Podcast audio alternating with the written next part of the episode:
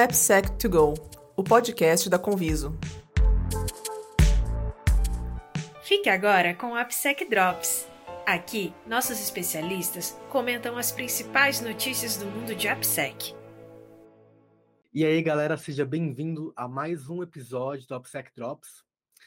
E hoje a gente está aqui para falar sobre um tema muito pedido por vocês, que é sobre drones.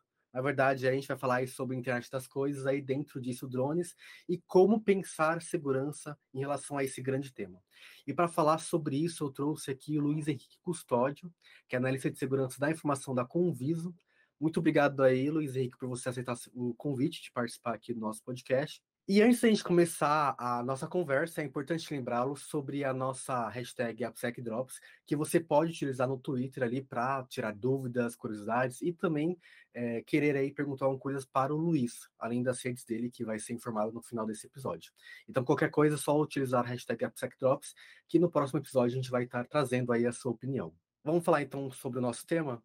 Vamos introduzir aqui pensando sobre a disseminação é, ou proliferação de dispositivos de internet das coisas, né, o IoT, que a gente hoje percebe, por exemplo, na nossa casa. A gente tem lâmpada, tem a Alexa, tem aí muitas vezes uma geladeira, vários dispositivos que estão interconectados aí por uma rede e sempre estão trocando informações, né? Então é interessante pensar como esses, esses, esses dispositivos, essa tecnologia, ela vem crescendo e a segurança sobre elas também tem se tornado uma preocupação para o mercado. Porque não só é, como dispositivos domésticos, mas também é, a internet das coisas, elas também têm sido utilizadas aí na indústria, é, na agricultura, enfim, em diversos âmbitos da nossa, da nossa vida. E os drones, como parte aí desse, dessas tecnologias, também vem, vem crescendo. É como eu comentei, drones têm sido utilizados é, em para fazer fotografias ou vídeos em casamento, têm sido utilizados na agricultura para irrigações e no ambiente militar com propósitos aí bélicos. E como a gente pode pensar essa tecnologia por meio da cibersegurança? É possível pensar a PSEC em relação a esses dispositivos? E é fazendo essa introdução aqui que eu chamo o Luiz Henrique para se apresentar, porque ele é mestre e doutorando, e na sua pesquisa de mestrado ele fala sobre isso, e é uma referência nacional, aí tem artigo científico publicado sobre o assunto. Então, acho que vai agregar muito a opinião dele sobre esse tema, que é algo aí que não é tão discutido. Olá, pessoal. Então, como o Gabriel bem disse, sou o Luiz, sou analista de, de segurança aqui da Conviso, e além disso, eu sou pesquisador pelo Manatim, que é um ecossistema de pesquisa e inovação em internet das coisas, em engenharia da computação invisível. E eu, particularmente, é, sou mestre em ciência da computação e atualmente faço um doutorado pesquisando internet dos drones, pesquisando, então, especificamente quesitos de segurança num ambiente de internet dos drones, que é o que a gente vai estar discutindo um pouquinho aqui com vocês. Perfeito. E quando a gente fala aí de drones, a gente pensa no conceito de smart cities, né? Cidades inteligentes, que é o que eu comentei agora um pouco, que tem a ver com essa nova tecnologia que a gente tem aderido no nosso cotidiano. Eu imagino que você também, é, quando pensa sobre drones, também acaba é, indo nesse caminho assim, de pensar em cidades inteligentes, porque a gente fala de cidades inteligentes como, por exemplo, é, ônibus, né, mobilidade urbana interconectada, a energia interconectada interconectada. Então, todo, todas as faces físicas, no caso do nosso cotidiano, eles acabam estando interconectados. E os drones também acabam sendo parte disso. Por exemplo, quando a gente pensa aí no comércio, né, na, nessas empresas que estão investindo em drones para entregar encomendas. E isso também, de certa forma, faz parte de smart cities, né? Isso. O, a gente, hoje em dia, né, a gente já está no futuro, né? A gente gosta de pensar em cidades inteligentes lá na frente. Mas a gente já caminha para um, é, para essa ideia de cidades inteligentes. Tem cidades aqui no Brasil que já são consideradas cidades inteligentes, né? E é basicamente a gente juntar o que antes a gente chamava só de internet das coisas, né? A gente considerava internet das coisas, por exemplo, só acender uma lâmpada pelo celular, ligar uma cafeteira. Porém, o conceito de internet das coisas é muito maior do que isso. O conceito de internet das coisas é tudo está interconectado, de fato. Então, o meu dispositivo, ele conseguir identificar onde eu estou, se eu estou num carro, se eu estou num ônibus, se eu estou andando na rua, se eu estou chegando perto da minha casa, se eu não estou chegando, todas essas informações são coletadas, isso é passado por um servidor, por todo um processamento utilizando inteligência artificial, e isso provê subsídios para que outros dispositivos inteligentes possam se tornar ainda mais inteligentes, possam é, prover um serviço melhor. E todo esse, é, esse mar de informações e toda essa conectividade é o que torna uma cidade inteligente. Então, como muito bem você disse, a parte de mobilidade, a parte de identificação, então, de todo um cenário da infraestrutura, pode ser de trânsito, infraestrutura aérea, e nesse cenário entra novamente os drones. Então, em um conceito, em um ambiente de cidades inteligentes, onde a gente vai ter drones realizando diferentes tarefas, como delivery, monitoramento, vigilância, resgate, também a parte de entretenimento, que é o que a gente vê hoje em dia, né? Todos esses dispositivos têm que estar conectados e trabalhando em conjunto.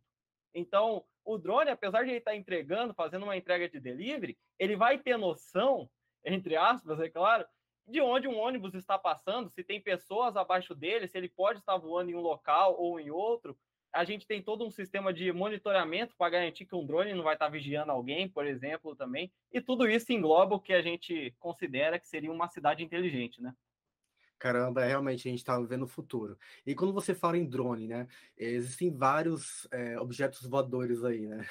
Por exemplo, desde um, uma pequena, sei lá, um, uma pequena inseto, é, é, inseto de metal, né? Que, sei lá, um, um projeto de, de inseto. Isso seria um drone? O que é um conceito de drone aí? Vamos tentar pensar com caixinhas. Tá, drones são é, veículos aéreos não tripulados, né? Então, é um nome popular para veículos aéreos não tripulados. Pode ser é, é, pilotado remotamente ou autônomo. Uhum. Aí é, isso é indiferente, porque tem gente que gosta de categorizar, né? Ah, tem que ser só pilotado remotamente, tem que ser autônomo. Isso não faz muita diferença. E drones, existem várias categorias. Basicamente, a gente pode colocar os drones é, multirotor, que são esses drones convencionais, que Sim. tem quatro motorzinhos, que é o que a gente vê por aí, convencionalmente a gente compra. Tem os drones de asa fixas, que são aqueles drones que é, parecem um avião, segue a mesma estrutura de asa fixa. Tem, tem drones que são híbridos, que junta a estratégia de ter uma asa fixa e ter os rotores, que isso traz algumas vantagens para ele. E tem esses drones que você comentou que tentam imitar a vida animal. Então, são drones muito pequenos que tentam imitar, por exemplo, a forma que um inseto voa, que um pássaro voa. Então, não são de asas fixas e nem de motores, eles, eles balançam asas para voar mesmo. E que tem um objetivo específico para isso. Cada drone vai ter a sua vantagem é, em diferentes cenários.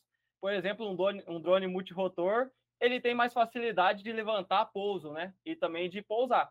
Porém, ele não tem é, tanta capacidade para percorrer longas distâncias. Uhum. Diferentemente de um drone de asa fixa, que pela arquitetura da asa fixa, né, ele consegue voar uma distância muito maior porque ele consegue planar. Então ele tem um consumo de energia maior. Entretanto, ele, por exemplo, precisa de uma pista de pouso, precisa de uma pista de decolagem.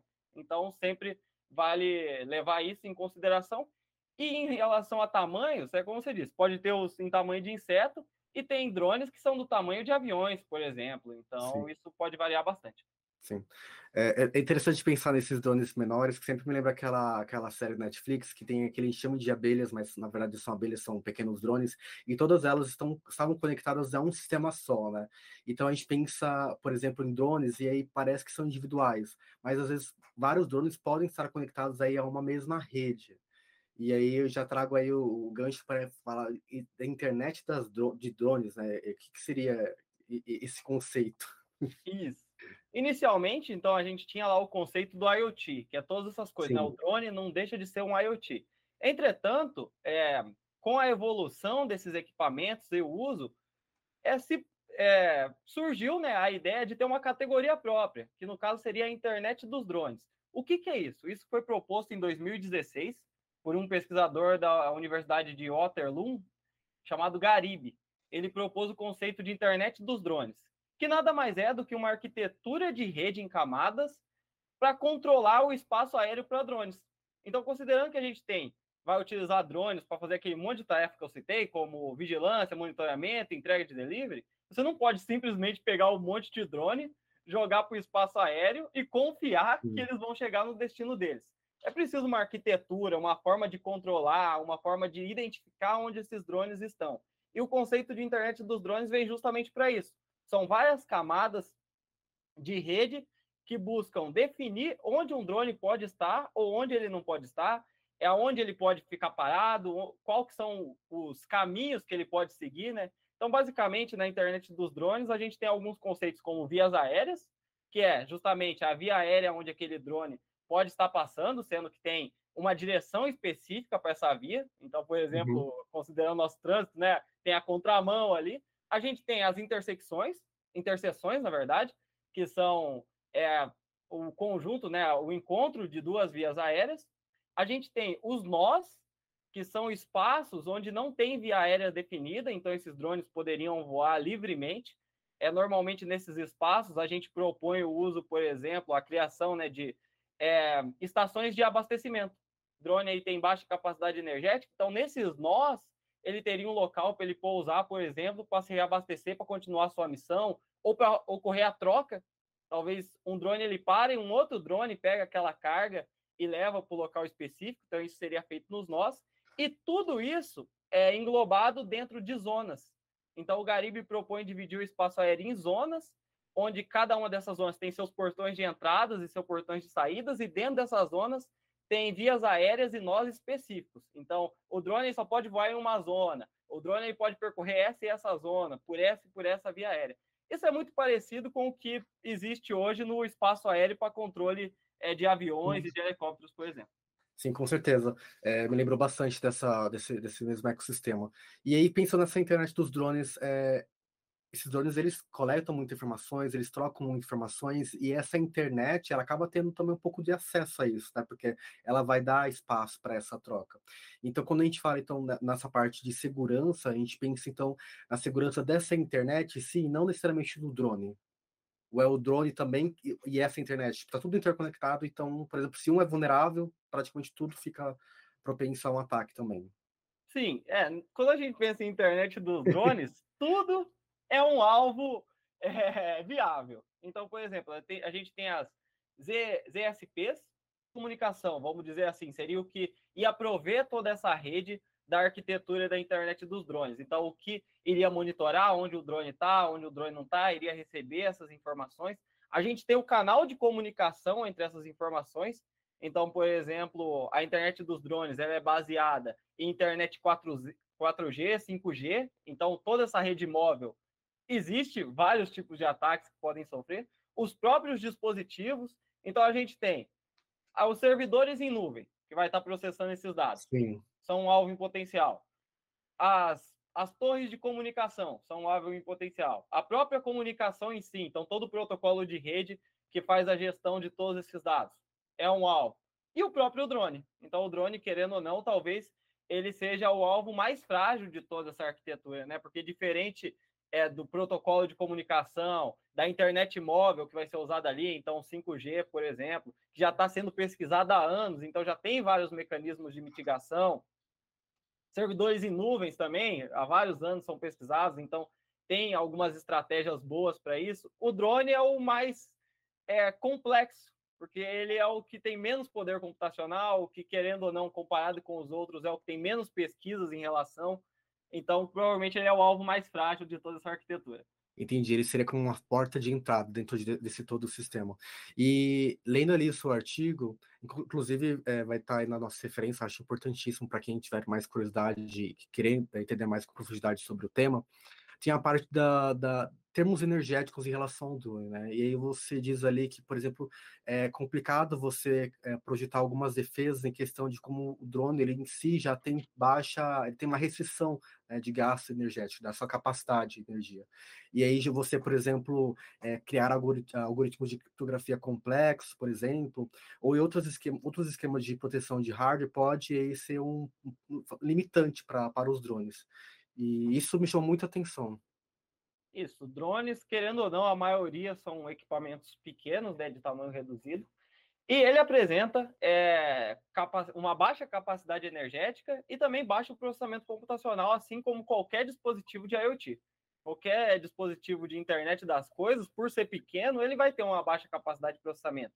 E isso dificulta a implementação de sistemas de criptografia mais sofisticados.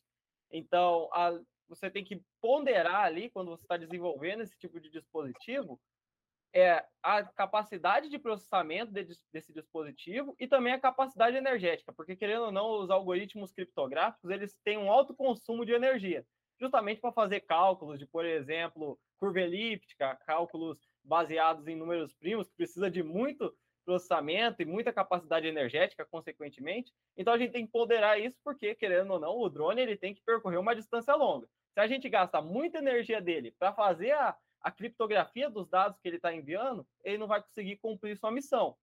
Por outro lado, se a gente não tomar cuidado também como esses dados são transmitidos, pode acontecer de o drone vai conseguir completar a missão dele, percorrer um longo caminho, mas pode ter pessoas, agentes maliciosos, capturando essas informações e roubando esses dados, o que também não é um bom caminho.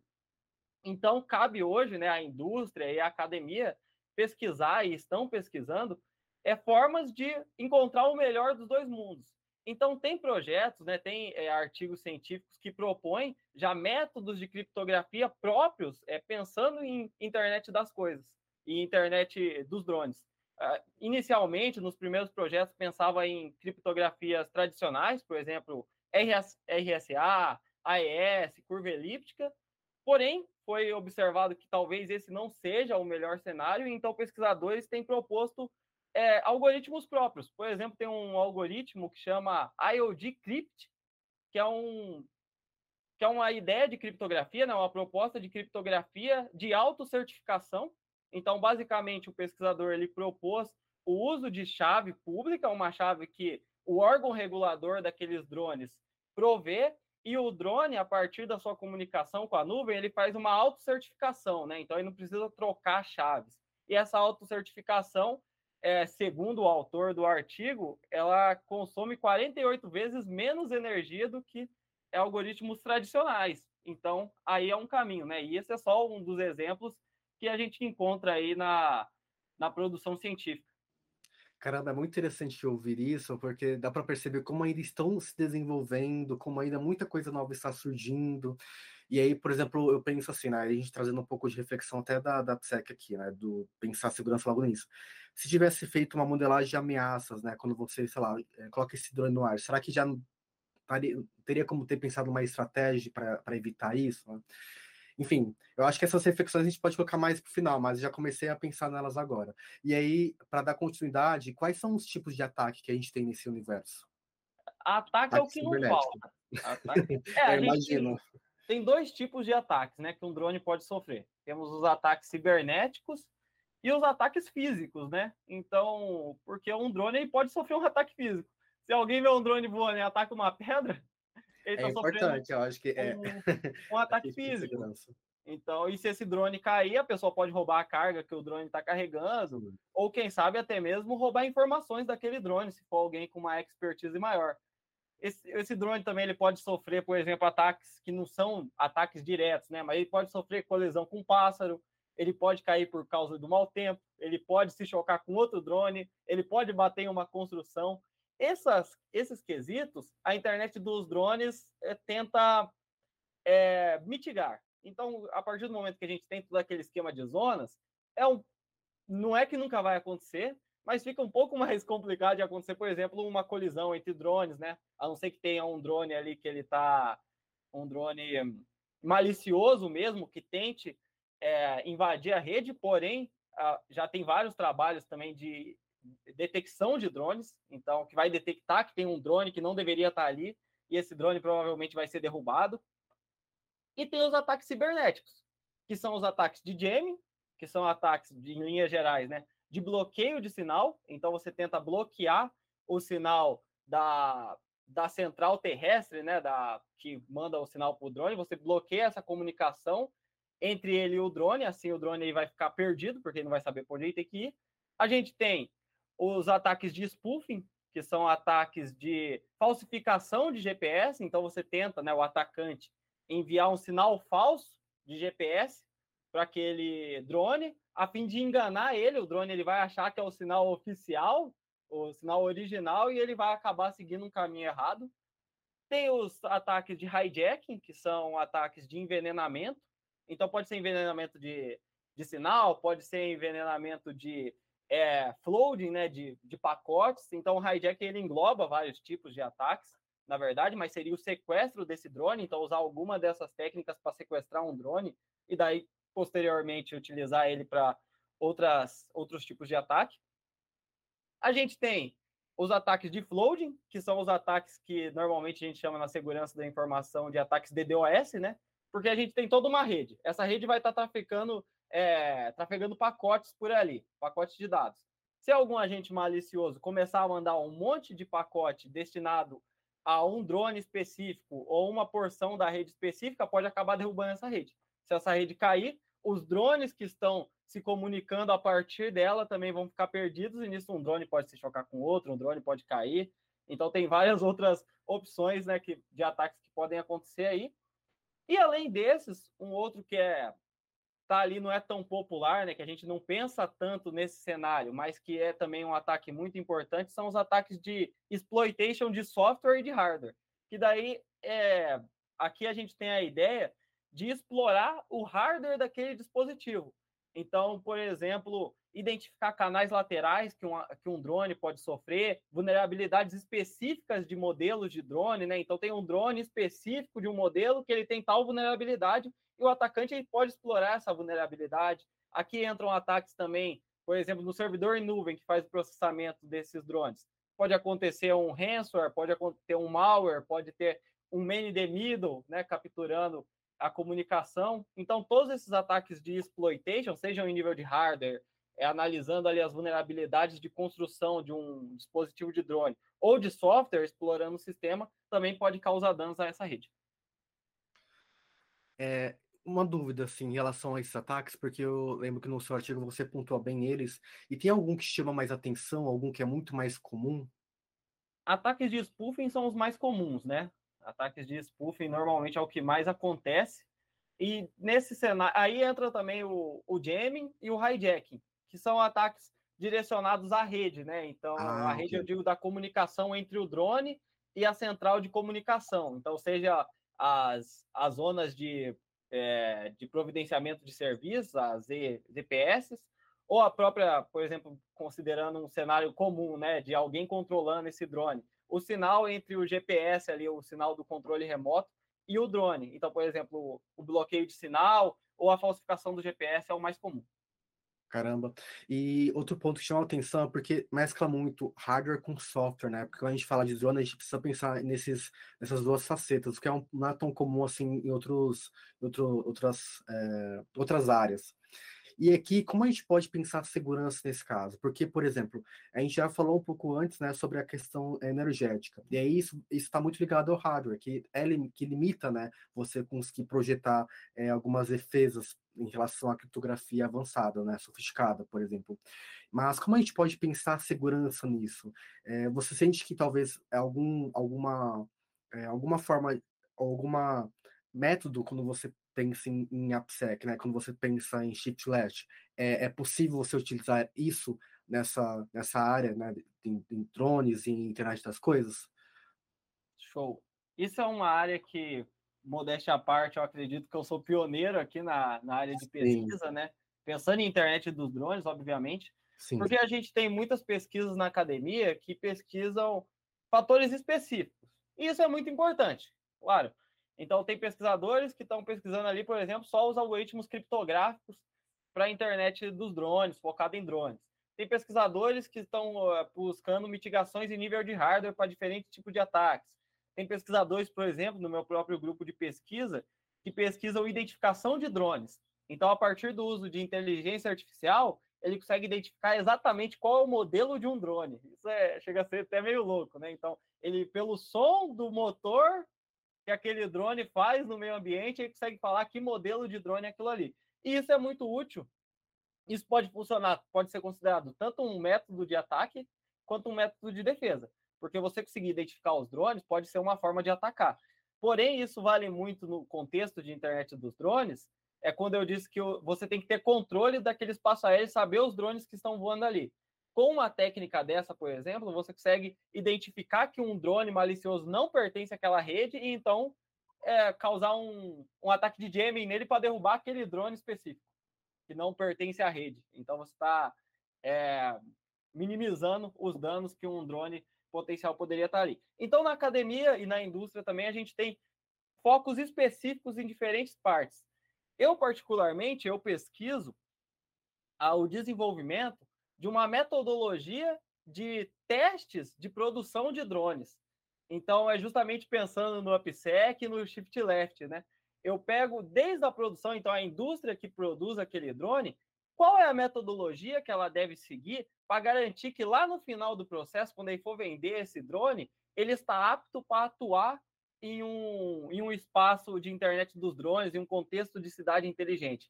Então, essa metodologia ela busca identificar desde o princípio qual que é o objetivo, o tipo de missão que aquele drone pretende realizar. Então, por exemplo, ah, esse drone aqui ele é produzido para a missão de delivery. Esse drone aqui ele é produzido para a missão de resgate. A partir disso, a gente é, desenvolveu uma análise e um, uma série de requisitos que um drone tem que ter para diferente tipo de missão. Então, esse drone ele vai é, executar missão de monitoramento. Então, existem esses requisitos que têm que ser implementados em nível de hardware ou software para garantir que, que ele tenha o um nível de segurança suficiente para realizar aquela missão. Interessante. E aí você falou da, da parte hardware, né, que é a parte da indústria. Mas aí o software, né? É, é, a indústria também é responsável pela, pela construção disso, ou na verdade ela geralmente vende aí para empresas, a empresa coloca o software dela nessas, nesses equipamentos. Como que funciona?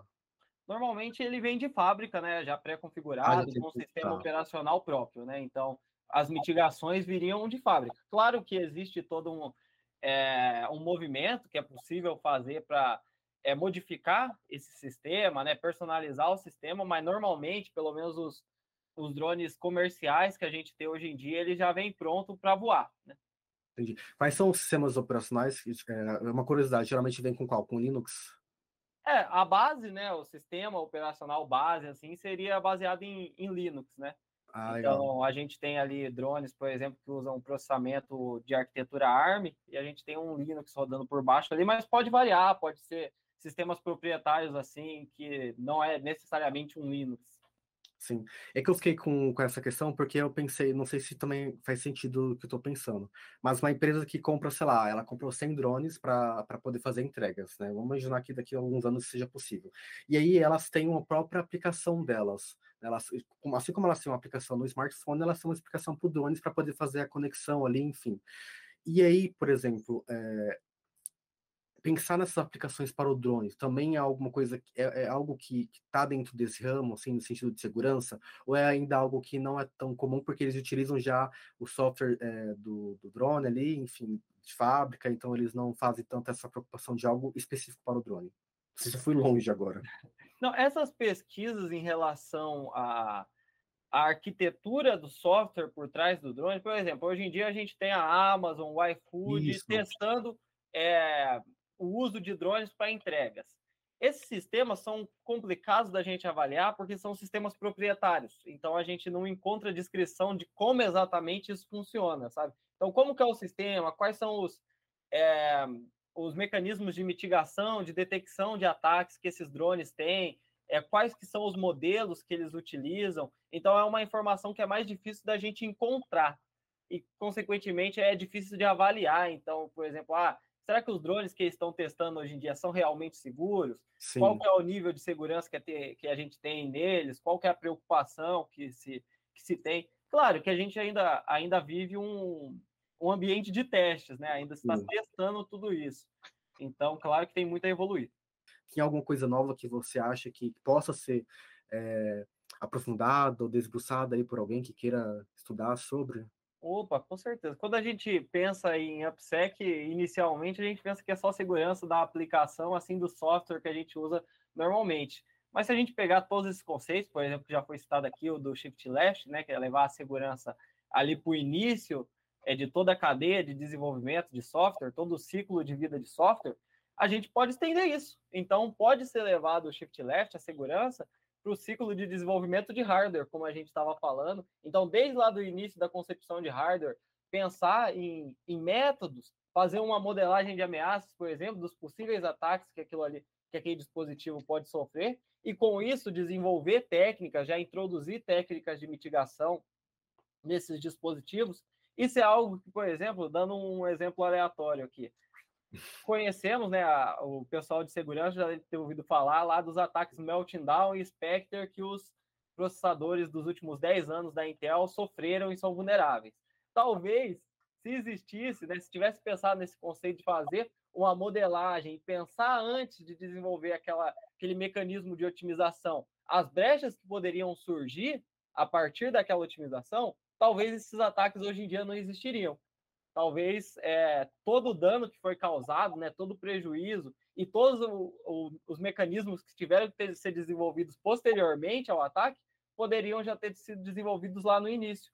Então, esse conceito de segurança de aplicação, eu acho, no meu ponto de vista, pode ser levado para qualquer lugar da segurança. Então, seja com aplicação, seja em hardware, seja quando a gente está pensando em drone, então, justamente o que eu pesquiso, né, que é pensar toda essa questão de segurança antes de liberar um drone para voo, então, para o drone poder voar, ele ter aquela certificação específica.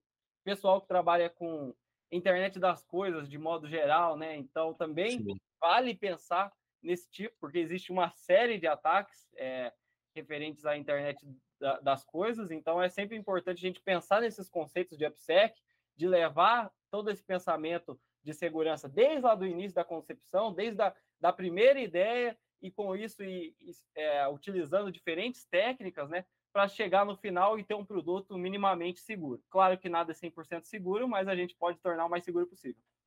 Sim, totalmente. É muito, muito bom o seu comentário. E a gente vê aí que drones, né, essas coisas é algo que faz parte do nosso dia a dia e que é o futuro e a gente já está com um pezinho no futuro. Então, nada mais normal do que pensar é, a segurança e pensar também no futuro real desses, dessas tecnologias. E é importante aí trazer essa reflexão de AppSec, trazer essa, esse pensamento de shift left, porque a gente falou de drones, mas isso também pode é, ir para outros, outros objetos, né, para outros, outros dispositivos, que inclusive muitos outros novos podem surgir. A gente está vivendo um momento aí de muita coisa nova surgindo, né? Então é importante a gente sempre estar tá pensando com segurança. Bom, a discussão ela acaba por aqui, mas antes que aí pedir, Luiz, se você quiser aí falar um pouco sobre, sei lá, seu blog, é, seus contatos, enfim, fique à vontade de fazer sua, seu jabá final. Não, com certeza. Quem quiser aí me acompanhar e trocar uma ideia também, pode me procurar lá no LinkedIn. Só colocar Lu Henrique 06, que vai me encontrar. Então, isso vale para qualquer rede social: LinkedIn, Instagram, Facebook, meu GitHub também é, Lu Henrique, lá tem alguns projetos relacionados à segurança da informação, então que vale procurar. Se alguém quiser entrar em contato também com um grupo de pesquisa, né, quiser ser um, um, um pesquisador aí acadêmico, também quiser procurar nas redes sociais, só jogar lá Manatim e entrar em contato com a gente. Boa. Mas fica aí que a gente ainda tem mais. Agora a gente vai entrar no nosso giro de notícias de novembro de 2022. Vamos lá para o nosso quadro. E é importante que a primeira notícia é algo que que bem do que a gente discutiu, que é do olhar digital, ele fala aqui que antes de pensar em smart cities, é preciso pensar em cibersegurança. Cibersegurança. E essa notícia ela já traz a ideia aí de que você, a gente fala muito de tecnologias que as cidades inteligentes podem apresentar, mas pouco tem se discutido sobre a cibersegurança e sobre a segurança de modo geral nessas tecnologias né, desse modelo de cidade inteligente. Né? E isso é algo que a gente trouxe aqui como, né, como tema e é algo que também é notícia, de que pessoas vêm percebendo isso.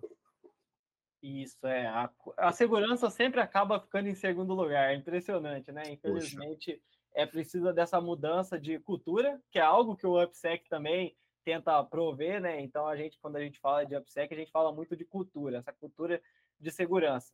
Isso é muito válido é, para o conceito de cidades inteligentes. Então, para isso acontecer de verdade, né, para a gente chegar a um momento que tudo está conectado, a gente tem que ter um sistema de segurança muito robusto.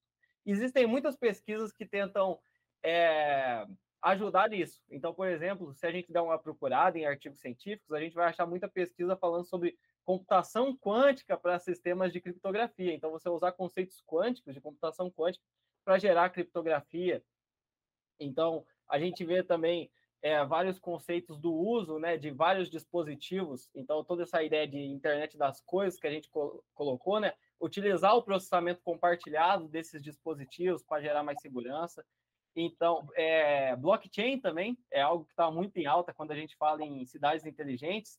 Se Sim, pensa muito em blockchain é, para gerir toda essa informação né, de forma segura. E são todas tecnologias já conhecidas que podem ser utilizadas. Mas para isso funcionar de verdade, cabe também a gente mudar a nossa cultura e pensar sempre em segurança. Não adianta nada a gente ter todas aquelas tecnologias se a gente não dá o devido valor a elas, né? Perfeito. E agora vamos para a notícia 2, que fala aí sobre o momento que a gente está vivendo, né? Quem está ouvindo agora, talvez, não sei se está ouvindo no futuro, muito distante, mas a gente está aí no começo da Copa de 2022. E nessa notícia aqui do Boletim SEC, é, traz a informação de que cyberataques vão aumentar durante a Copa do Mundo e diz que é um fenômeno normal, né, já que é, muitos eventos estarão acontecendo ao redor do mundo e aí muita gente vai querer lucrar em cima disso. É, Copa do Mundo aí não tem jeito, né? e já vai, atenção, isso. vai aumentar muito tanto o ataque cibernéticos quanto o ataque em próprio, na, nos próprios jogos. Então, também.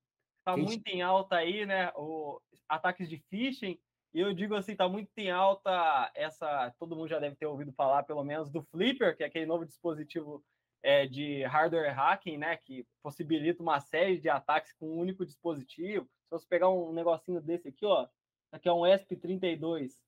Dá para você fazer um monte de ataque. Então, por exemplo, a pessoa que está lá no campo, se usa um negócio desse, por exemplo, para capturar o tráfego de rede, para derrubar Caramba. o Wi-Fi dos outros.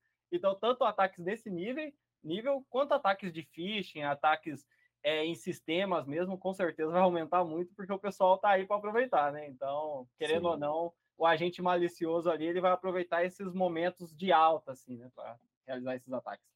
E agora para a terceira notícia aqui, que diz que a maioria dos hackers precisam, precisa de cinco horas ou menos para invadir ambientes corporativos. Essa, essa, essa notícia é de uma pesquisa aí com 300 hackers éticos que trazem essa informação.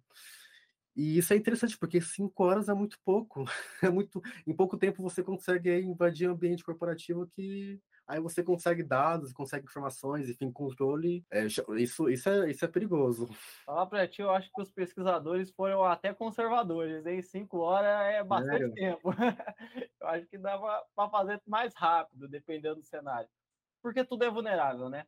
É, seja o sistema ou seja as pessoas, né? Quando a gente pensa em ataques de engenharia social, as pessoas talvez sejam o ativo mais vulnerável de toda, toda a cadeia. E isso pode ser em ambiente corporativo, pode ser facilmente explorado, e esse ataque de engenharia social levar a um ataque de infraestrutura, né? Então, a partir do momento, por exemplo, que uma pessoa se infiltrou em um escritório, ele pode usar de novo um dispositivo de internet das coisas, um negocinho desse ali, para infectar toda a rede, toda a infraestrutura, né? Então. Caramba, Bom, o giro de notícias acaba por aqui e o episódio também. Lembrando que qualquer dúvida que você tiver, é só jogar a hashtag AppSecDrops. É, agradeço novamente ao Luiz por participar e dar essa aula sobre drones e segurança. E se você quiser continuar recebendo informações sobre AppSec, enfim, sobre esse universo, acesse nosso blog, blog da Conviso, e também fique atento às notificações do nosso podcast. Obrigado por ter ouvido até aqui.